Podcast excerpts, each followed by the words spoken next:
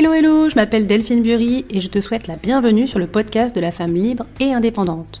Pendant trop longtemps, je suis restée passive dans ma vie professionnelle, mais un jour j'en ai eu ras-le-bol, du métro boulot dodo, ras-le-bol de consommer des choses inutiles pour combler mes manques. En fait, je n'étais tout simplement plus à ma place en tant que salariée. Mon envie d'entreprendre m'a poussée à devoir tout déconstruire pour tout reconstruire. Faisant un pas de côté, j'ai revu mon champ des possibles, j'ai travaillé mon mindset, pris conscience de mon potentiel, mais surtout, je me suis fait confiance. Aujourd'hui, 100% alignée et authentique, je me sens libérée. J'accompagne et copilote les femmes à oser entreprendre et vivre pleinement une vie professionnelle qui leur ressemble. Si j'y suis arrivée, crois-moi, il n'y a aucune raison que toi tu n'y arrives pas aussi. Alors si tu es encore salarié prête à passer à l'action pour gagner en liberté professionnelle, ou jeune entrepreneur bloqué dans ton business, ce podcast est fait pour toi. Viens faire le plein d'optimisme et de bonne énergie le plein d'astuces business, de bonnes pratiques et de témoignages inspirants de femmes qui ont osé franchir le pas. Ici, tu l'as compris, pas de blabla, mais de la mise en action pour devenir une femme épanouie, libre et indépendante.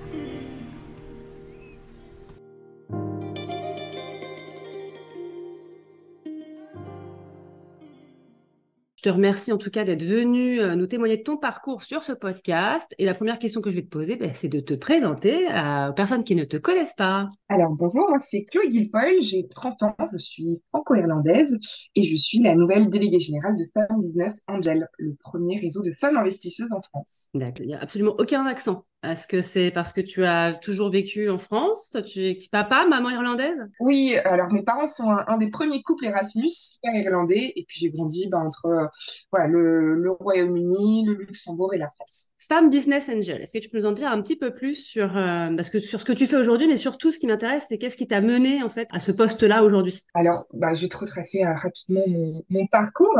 à la base, moi, je suis juriste de formation. Euh, j'ai une spécialité en droit des affaires et j'ai pu à la fois travailler dans le secteur euh, M&A, private equity, euh, avant de rejoindre une équipe plutôt sur le commerce international. Et donc, j'étais dans un cabinet de conseil en gestion de risque et en gestion de crise pendant quatre ans. Donc, c'était ton premier job? Exactement. Premier job en, sortie d'études, en sortie, en sortie de, de, fac de droit euh, où j'ai pu euh, voilà, travailler sur des sujets à la fois de d'assurance, de, droit, de, de, de fusion-acquisition. Et euh, donc j'ai travaillé ça dans ce domaine-là pendant quelques années, et notamment sur les sujets de mobilité de, de demain. C'était vraiment des sujets qui m'intéressaient, comment justement on pouvait amener les, gens à réfléchir à leur façon de, de se bouger. Ouais. Et en fait, euh, rapidement, euh, j'avais toujours un projet euh, d'entreprendre dans un coin de ma tête. Je savais pas forcément comment le lier à, au droit. Mais du coup, en me concentrant sur des sujets justement de transport, de logistique, de mobilité, euh, j'ai commencé à avoir une idée qui a émergé euh, post-Covid, j'ai décidé de me lancer euh, dans l'entrepreneuriat pour allier tout ce qui était euh, mobilité au tourisme. Et donc, en fait, j'ai eu cette idée parce que j'ai acheté un, un van en sortie de Covid et je suis partie faire un, un tour de France. Et c'est là où je me suis rendu compte que en France, on a la, la chance d'avoir un pays très riche en termes d'histoire, de patrimoine, même en dehors des sentiers battus. Et en fait, le constat, il est parti du fait que ben, 80% du tourisme était concentré sur 20% du territoire et qu'on a plein de régions en France qui sont moins connues parce que peu digitalisées. Et donc, j'ai lancé euh, une startup tech dans le tourisme qui s'appelait euh, Spot Travel. C'était de, de lier, du coup, euh, ben, de pouvoir valoriser des données touristiques qui remontaient des territoires notamment les territoires qui étaient hors des sentiers battus, et pouvoir, ben, grâce à ces données euh, d'hébergement, de patrimoine, de services, pouvoir créer des micro-expériences dans les petits villages. Donc, on travaillait sur la verticale du tourisme de proximité. Voilà, on, réfléchit tous à notre façon de nous habiller, de nous alimenter euh, différemment. Et voyager, c'était pas forcément voilà dans, au cœur des, esprits. Et je pense que le Covid a un petit peu euh, aidé à, à cette prise de conscience-là. Et donc, on a créé du contenu touristique personnalisé qu'on vendait ensuite ben, euh, soit directement sur notre application euh, qu'on avait développée, ou soit directement en B2B euh, à des offices de tourisme ou des entreprises comme La Rousse. Trop bien, c'est génial. Donc, tu me dis, on, vous n'étiez pas toute seule dans le projet? Nous, on était euh, plusieurs associés. On était même trois femmes à avoir, euh, avoir euh, travaillé sur ce projet-là. Donc moi, voilà, j'étais chef d'orchestre, je chapeautais un petit peu le, développement, mais j'étais aussi accompagnée d'une CTO, Ok. et ingénieur qui du coup développait toute la partie tech de notre startup, donc qui était aussi accompagnée par deux développeurs et une CMO qui s'occupait de toute la partie justement marketing, communication. Ouais. Ok. Donc vous vous lancez dans cette aventure toutes les trois. suite à donc à ton voyage, toi en van. Ok. Et vous êtes parti combien de temps? Combien de temps vous avez Je suis partie ben, pendant plusieurs semaines. Et puis après, c'était voilà, découpé sur, sur plusieurs moments de l'année. Euh, et on a vu, voilà, les super, euh, super destinations. Tu vois, nous, on vient de, du Grand Est. Ouais. Euh, c'est pas forcément la première destination touristique à laquelle on pense, mais on a plein de pépites aussi à ah, voir. je pense que je pense qu'il y en a partout des pépites, mais c'est super intéressant parce que tu as raison. En fait, on va toujours aux mêmes endroits, les gens sont concentrés sur les mêmes endroits. Enfin, tu vois, en fait, c'est un petit peu ennuyeux, quoi. Finalement, tu as raison. C'est non, c'est chouette. Ok. Et donc du coup, alors la suite du, du projet, comment ça Le projet, du coup, je l'ai piloté pendant à peu près trois ans euh, sur différents aspects. Voilà, pouvoir recruter l'équipe, le développement euh, tech, produit, euh, trouver les premiers clients, donc le développement commercial. Donc, on a été euh, toutes les trois très multicasquettes pendant ces trois ans-là. Là, du coup, tu as arrêté ton job? Tu, Toi, tu, tu t'avais complètement coupé? Ouais. Oui, euh, j'ai pu sortir du coup de, de, mon, de mon entreprise qui était vraiment un groupe international sur lequel voilà moi j'étais un petit peu moins alignée avec les valeurs en sortie d'études, des, c'est toujours bien d'avoir ben, une belle expérience, une, belle ah, première expérience professionnelle qui euh, ben, voilà, m'a donné euh, plein de plein d'outils, plein de ressources euh, que j'ai aussi pu justement appliquer à, à l'entrepreneuriat.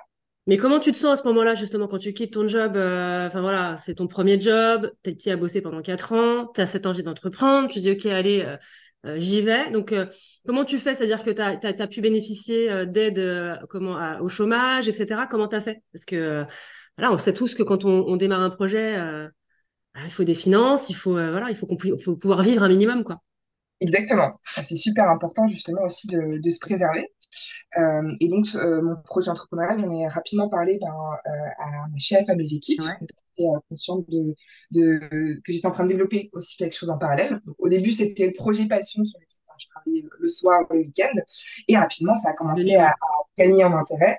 Euh, je voyais que voilà, il y avait euh, un, un, coche à prendre euh, et donc je me suis beaucoup plus concentrée.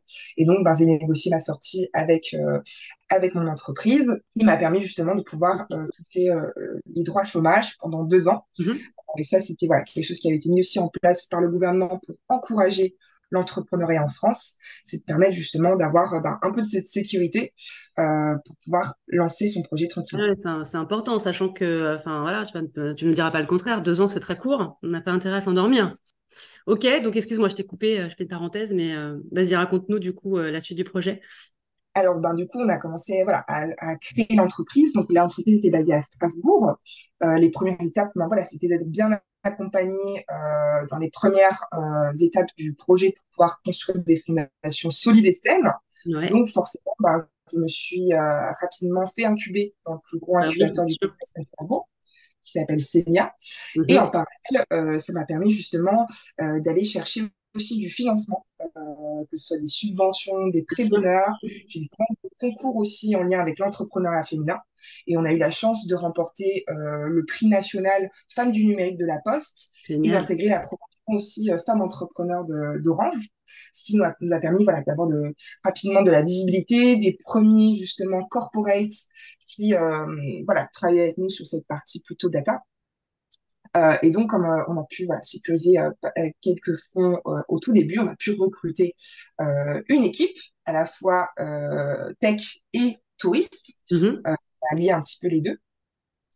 Et petit à petit, en fait, nous, l'objectif, c'était d'avancer rapidement pour pouvoir ben, commercialiser le plus rapidement possible notre solution. Donc à la base, on était un projet très B2C. On a développé une application euh, de voyage pour accompagner les voyageurs itinérants, donc en vélo, en van, euh, en TER, tout ce que tu voulais justement pour aller, euh, ben, déjà, euh, pas tous se retrouver aux mêmes endroits au même moment, donc de pouvoir valoriser les territoires. Et donc, on a commercialisé notre application en moins d'un an qui a déjà commencé à générer du chiffre d'affaires. On a fait une campagne de crowdfunding aussi qui avait bien marché, qui nous a donné de la visibilité et de la presse. Comment tu te sens en tant que nouvelle entrepreneur, euh, tu vois, qui, qui est créatrice, enfin, qui est, qui est chef d'orchestre du projet, parce que voilà, vous êtes plusieurs, mais où euh, du coup, il faut que tu te rendes visible, tu vas gagner des prix, tu vas devoir pitcher ton projet. comment tu es à ce moment-là? Comment tu te sens intérieurement? Eh bien, on va dire qu'on a la tête dans le guidon, on avance, euh, on, on- voilà, on a des plans stratégiques euh, assez régulièrement pour euh, essayer d'avoir euh, ben, toujours le, le- le bon cap. Et c'est ça qui est intéressant aussi dans un fonctionnement startup, c'est que ben, déjà, il faut qu'on bootstrap, donc euh, ben, qu'on passe avec les moyens euh, du bord pour euh, en, en faire le plus possible, de créer de la valeur. Euh, donc ça, c'était plutôt le, le premier point. Comment on fait euh, plus avec moins, euh, Mhm. qui est important parce que ben, chaque euro euh, qui, euh, qui, ben, qui rentre, ben, enfin qui sort, pardon, doit être euh, justifié. Bien sûr.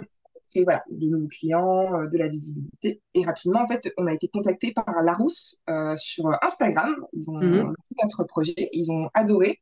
Et donc, on a eu l'opportunité de euh, écrire et rédiger un, un livre pour eux, qui, qui euh, est sorti, qui est à la FNAC, euh, voilà, aujourd'hui, et qu'on a réussi, s'appelle euh, Découvrir la France en van. Et ce livre, c'était 50 itinéraires prêts à partir euh, partout en France, qu'on a réussi aussi à lier à l'application. Donc, ça nous permettait justement d'avoir un autre canal d'acquisition. Et donc, ce que je te disais, c'est que nous, euh, l'objectif, c'était de rester agile, de pouvoir comprendre ben, ce qui se passait sur le marché, s'adapter aussi aux besoins et aux demandes de, de nos clients B2C euh, et B2B. Et en fait, rapidement, on, a commencé à pivoter sur du B2B parce que ben, on a eu euh, des grands groupes, euh, des pouvoirs publics, des offices de tourisme qui sont venus nous voir, euh, qui étaient intéressés pour travailler ensemble. Et donc, on a dû ben, voilà, réfléchir à notre modèle économique, restructurer un petit peu. C'est la deuxième partie euh, du projet, parce que derrière l'application, on avait développé une plateforme qui valorisait les données touristiques et qui nous permettait justement d'aller atteindre une autre cible. Par rapport à la, comment, à la, à l'idée de départ, qu'est-ce que ça change le fait de passer du B2C au B2B? Alors, on se rend compte que bah, voilà, faire une application dans le B2C, c'est, c'est compliqué parce que bah, il y a, ça demande beaucoup de, de dépenses en communication, marketing. Et en fait, ce qu'on a considéré, c'était que bah, cette partie euh, B2C, donc l'application, pouvait être notre vitrine pour euh, justement aller chercher des clients B2B. Et donc, on a changé un petit peu la stratégie comme ça. Et donc, à la suite du projet, donc on a avancé sur, euh, sur pas mal de sujets. Euh, et donc, euh, démarre justement la deuxième phase pour pouvoir passer à l'échelle sur notre projet. Donc, euh, on décide justement de lancer une levée de fonds Ça, auprès, ça euh, vaut combien de temps? après six mois. Six mois après avoir lancé, on- voilà, vous, vous changez un petit peu de stratégie. Voilà, l'idée c'était de montrer que ben on avait déjà une preuve de concept qui était commercialisée, qu'on avait du chiffre d'affaires, des premiers clients, de l'attraction. Euh, et donc, c'était le moment justement pour aller euh, ben, intégrer et, euh, et, euh, des, des actionnaires, enfin, des Mhm. investisseurs qui avaient aussi des compétences et un réseau pour nous aider à nous développer. Et donc, euh, fin 2023, je lance une levée de fonds. Et du coup, on se met d'accord avec euh, mes équipes pour que ben, les deux associés, elles s'occupent du day-to-day, du quotidien, de, du, du développement euh, ben, opérationnel aussi de, de la boîte.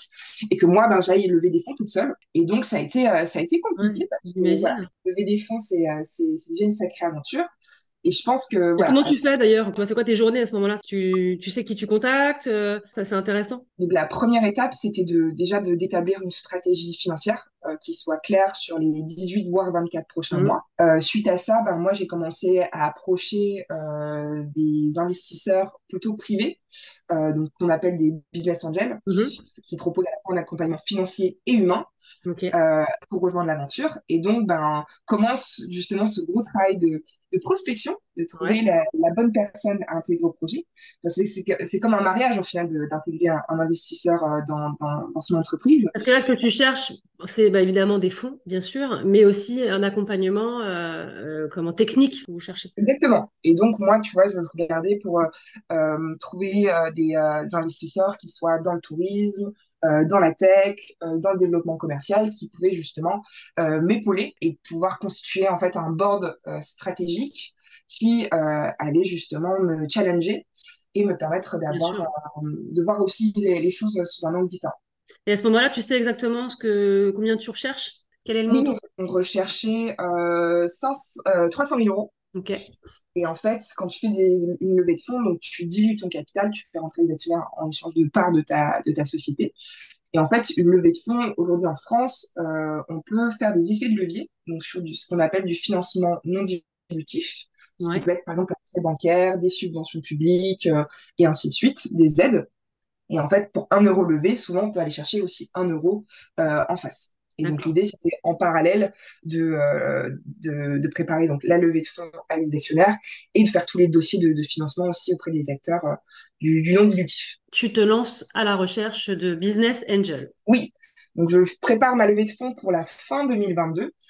Avec du recul, je me rends compte que c'était pas forcément la meilleure période parce que ben c'est euh, la fin des poches d'investissement d'un peu ben, tous les fonds, les réseaux de business angels.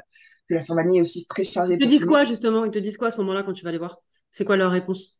Qu'ils n'avaient pas forcément voilà, de, de poche d'investissement disponible, de les recontacter dans, dans quelques semaines, voire quelques mois.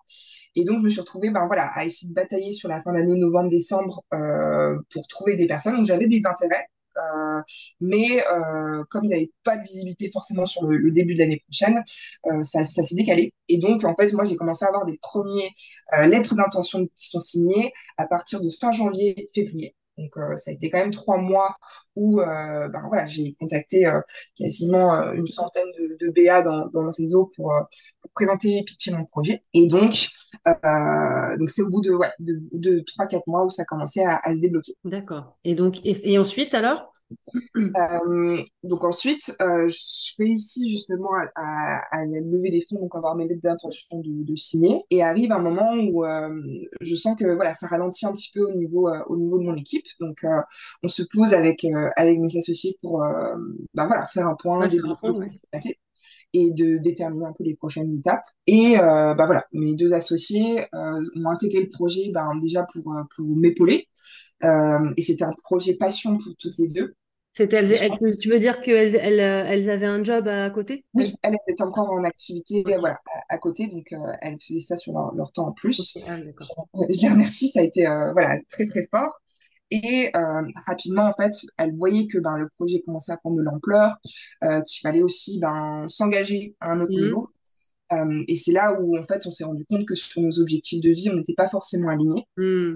Euh, voilà, j'ai une de mes associées qui a, qui a préféré voilà, euh, retourner dans le salariat et puis. Et a eu peur, hein, tu crois? Qu'est-ce qui a fait que? C'est la peur ou c'est pas, la, pas aligné ou? Bah, Je pense que c'est plusieurs choses. Je pense que déjà, euh, monter un, un, projet de, de zéro, c'est euh, intense. Euh, oui, on avait des journées quand même à rallonge. On était quand même un petit peu sous pression parce qu'il fallait que nos, nos, chiffres continuent à évoluer ah oui, pour convaincre les investisseurs, de montrer qu'on était en, en, bonne voie et sur une bonne dynamique. Euh, donc ouais, je pense qu'il y avait pas mal de pression. Moi, ce que je, je vois aussi sur euh, avec du recul maintenant, mmh. c'est qu'on a lancé le G euh, post-Covid. Et donc, euh, moi, j'avais décidé justement pour minimiser mes coûts de ne pas prendre de, de locaux. Donc, toute l'équipe toute était à, à distance. Et ah, c'est ouais. vrai que bah, ce stade de création d'un projet, euh, je me rends compte que bah, c'est hyper important que, que tout le monde soit ben, voilà, les uns à côté des ouais, autres. Sûr. Ah, vous étiez tous en, comme en mode visio, quoi. Vous des, des réunions à distance. C'était super euh, au début et je pense que ça a permis aussi ben, à des jeunes de pouvoir, euh, qu'on a, qu'on a euh, onboardé sur le projet, mmh. de pouvoir euh, travailler à distance. On était vraiment dispatchés aussi partout en France. Euh, et en fait, je pense que plus le, le projet évoluait, plus il prenait de l'ampleur, euh, je me suis rendu compte un peu trop tard, je pense, que c'était euh, hyper important qu'on soit ensemble pour se partager déjà les, les bonnes nouvelles, mais aussi ouais, bah, bah, voilà, si besoin. Ouais, c'est d'avoir des locaux, d'être tous au même endroit. Ouais, je pense que ça change, ça change. Mais du coup, l'idée de, de, prendre des locaux, ça, ça vous est jamais venu à l'esprit ou c'est C'était prévu plutôt post-levée. En fait, l'idée c'était que voilà, on, on mmh plus possible sur les deux, trois premières années euh, pour montrer qu'on était capable de faire beaucoup avec, euh, avec moins, voilà, moins d'outils, moins de, de, de, recrutement et tout ça. Donc tout le monde était euh, sur, sur plein de sujets en même temps. Et donc le, voilà, le, le, recrutement aussi de nouvelles personnes pour soulager l'équipe et de créer de la cohésion allait venir plutôt post-levée. D'accord. Et donc, alors, du coup, là, les filles, enfin, euh, donc, une de tes associées se pose des questions. La deuxième, elle, du coup, pareil? Oui, elle sortait voilà, d'un grand groupe aussi, et je pense qu'elle se cherchait, euh, voilà, sur ce qu'elle euh, qu'elle avait envie de faire de, de sa vie. Euh, donc, elle a, elle a décidé de, de partir au Canada pour faire un, voilà, un, un, road trip.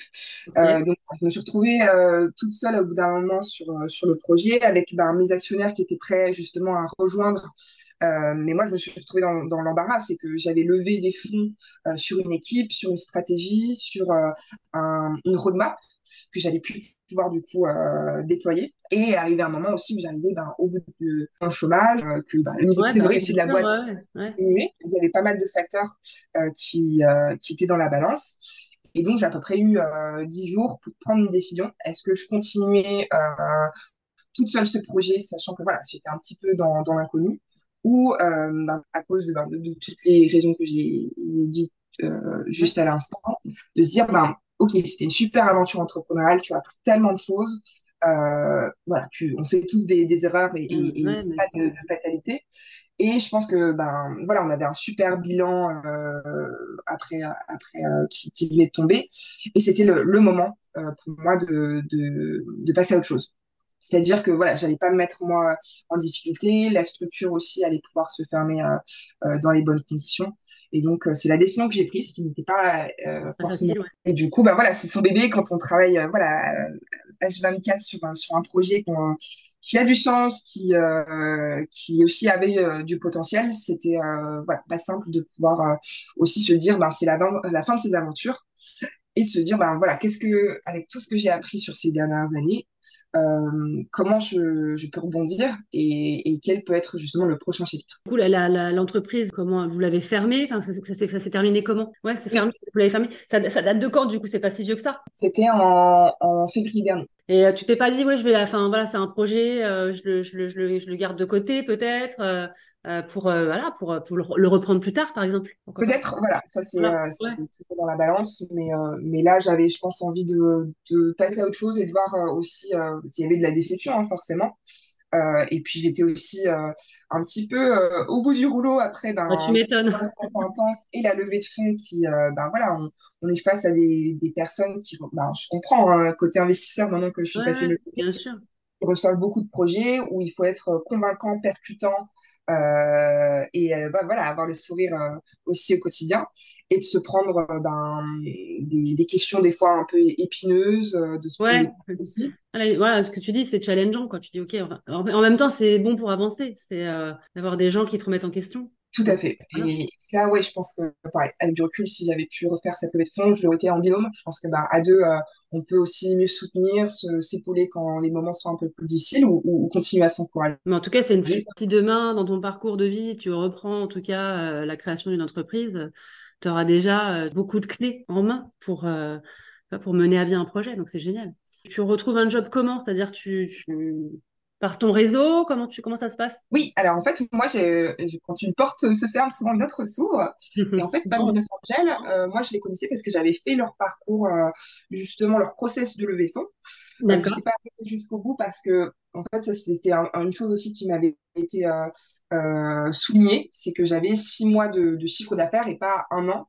Et souvent, ces réseaux-là du fait de la conjoncture un peu économique actuelle, on a vu qu'aux États-Unis, les valorisations de, des startups ont un peu dégringolé et on, mm -hmm. ça s'est ressenti. Euh, la vague a aussi touché l'Europe euh, ben, quand justement au moment où je suis en train de lever des fonds et donc c'était encore plus difficile de de ben, d'aller trouver les, les, les sous pour avancer. Euh, et donc, euh, Femme Business Angel, euh, voilà, je, je, sors du tribunal euh, suite à ben, la fermeture de, de, ma boîte.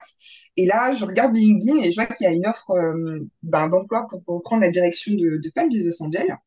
Et en fait, euh, elle me contacte pour ben, passer un entretien. Ça se passe très très bien. Je pense que ce qui est intéressant dans le profil, c'était à la fois ben, cette casquette de, de juriste, euh, voilà, dans, en gestion de risque, en gestion de crise, qui était assez, assez euh, ben, pertinent, je pense, dans ce qu'elle recherchait, et à la fois cette casquette d'entrepreneur euh, qui a vécu aussi l'expérience de la levée de fonds et pouvoir euh, passer aujourd'hui de l'autre côté de la, la barrière, côté investissement.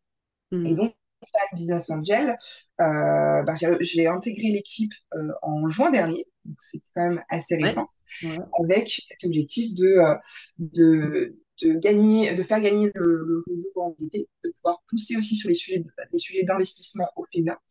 Euh, et en fait, voilà, le, projet m'a vraiment plu euh, et donc j'ai décidé de rejoindre l'aventure. Euh, donc, Femmes Business Angel, c'est un, réseau de, femmes investisseuses qui financent et accompagnent des euh, startups euh, en phase d'amorçage. Donc, c'est des startups à, à fort potentiel de, de croissance. Ouais. Elle s'intéresse à tout type de secteur euh, et tout type d'équipe, que ce soit mixte, euh, féminine ou euh, masculine.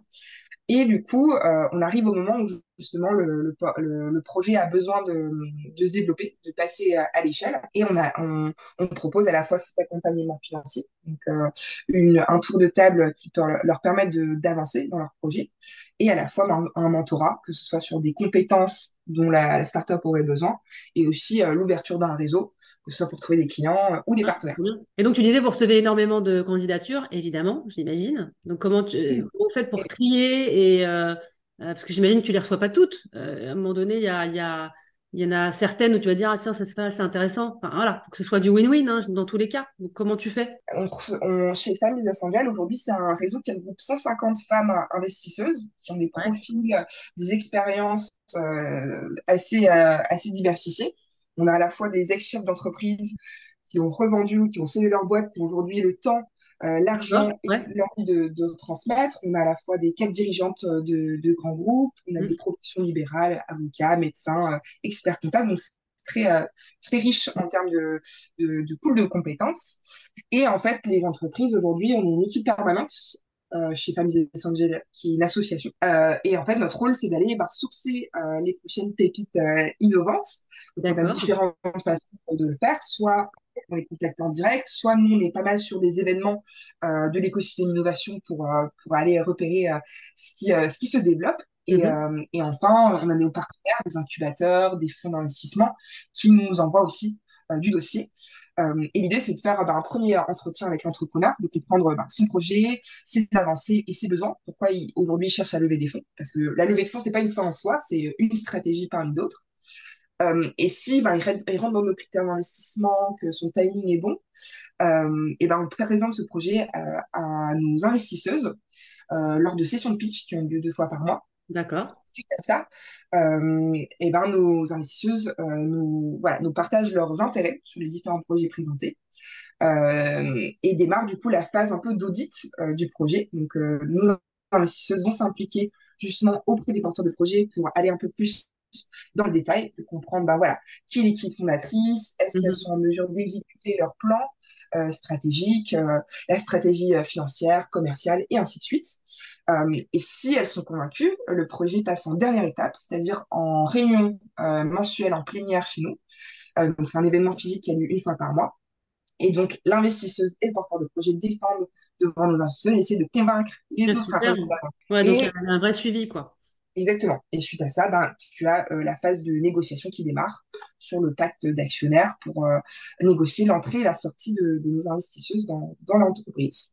Alors, ça dure combien de temps entre le moment où euh, une femme, enfin, soit vous avez trouvé un, comment, une, une start-up qui est intéressante, ou alors vous recevez un dossier. Ça dure combien de temps entre le moment où tu le reçois et le moment où tu passes vraiment en plénière pour, voilà, pour pitcher, défendre le projet, etc. Alors, le process, il dure à peu près deux mois. D'accord, ouais, c'est court.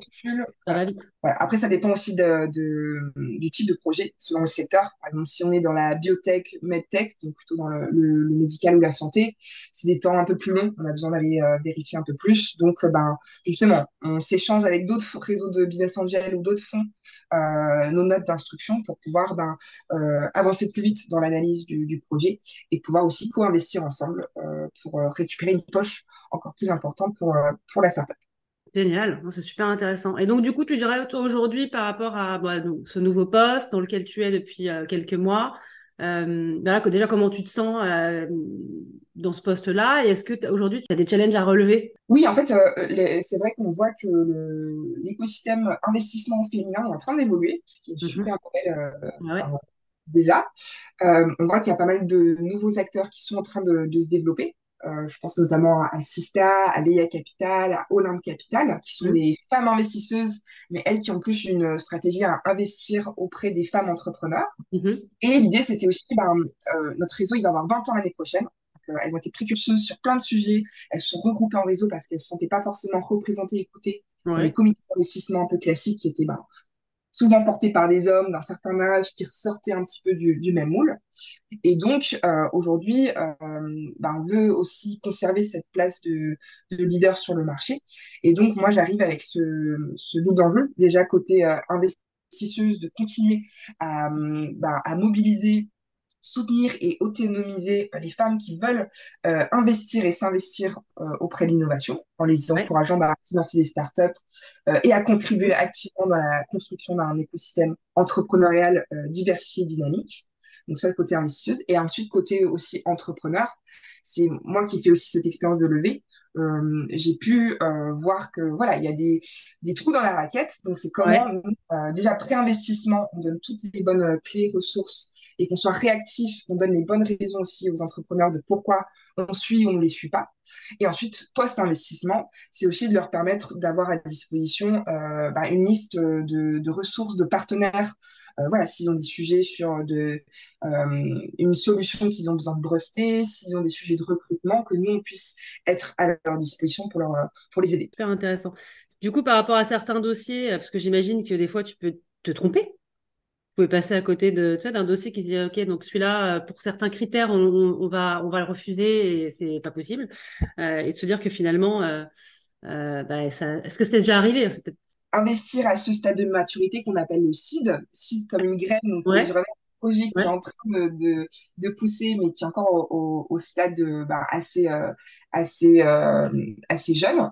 Euh, moi, c'est ce que je dis aussi à mes investisseuses. Là, aujourd'hui, c'est une façon euh, de diversifier votre patrimoine, de soutenir l'économie de demain et de pouvoir aussi être dans un réseau qui, qui va vous valoriser. Nous, l'idée, c'est que on prévient déjà nos, investisseuses. Déjà, investir dans une startup, c'est un risque. Euh, en fait, là, à ce stade-là, bah, on va faire un pari sur l'équipe bah, fondatrice d'être en mesure justement d'exécuter correctement le, le plan qu'elles ont qu'elles ont établi.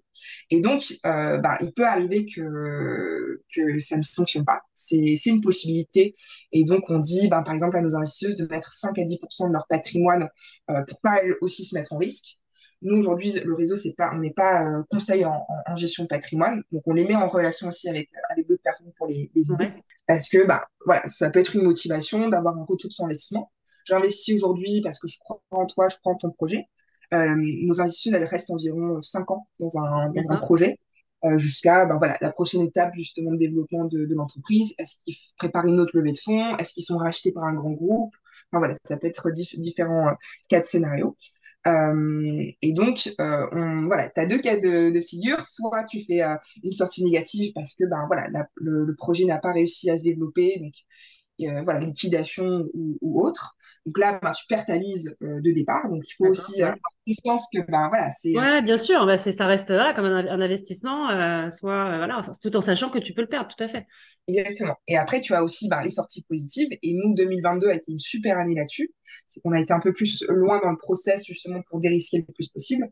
Et donc on a fait euh, voilà euh, beaucoup de sorties euh, positives qui permettent justement à nos investisseuses de, de faire un multiple, de un retour sur investissement ben, sur l'argent et le temps qu'elles ont investi auprès de, de la startup, et ensuite de pouvoir réinvestir derrière. Donc c'est un cycle aussi plutôt, plutôt vertueux. Ok. Et donc, de, de, 2024, tu le vois comment, toi, par rapport à, à justement à cette émulsion euh, euh, de création d'entreprise? C'est vrai que le, le côté euh, investissement, on sent que, ben voilà, on, on ressent la vague de, de, de, des États-Unis sur un petit peu la conjoncture économique actuelle qui est un peu un peu compliquée.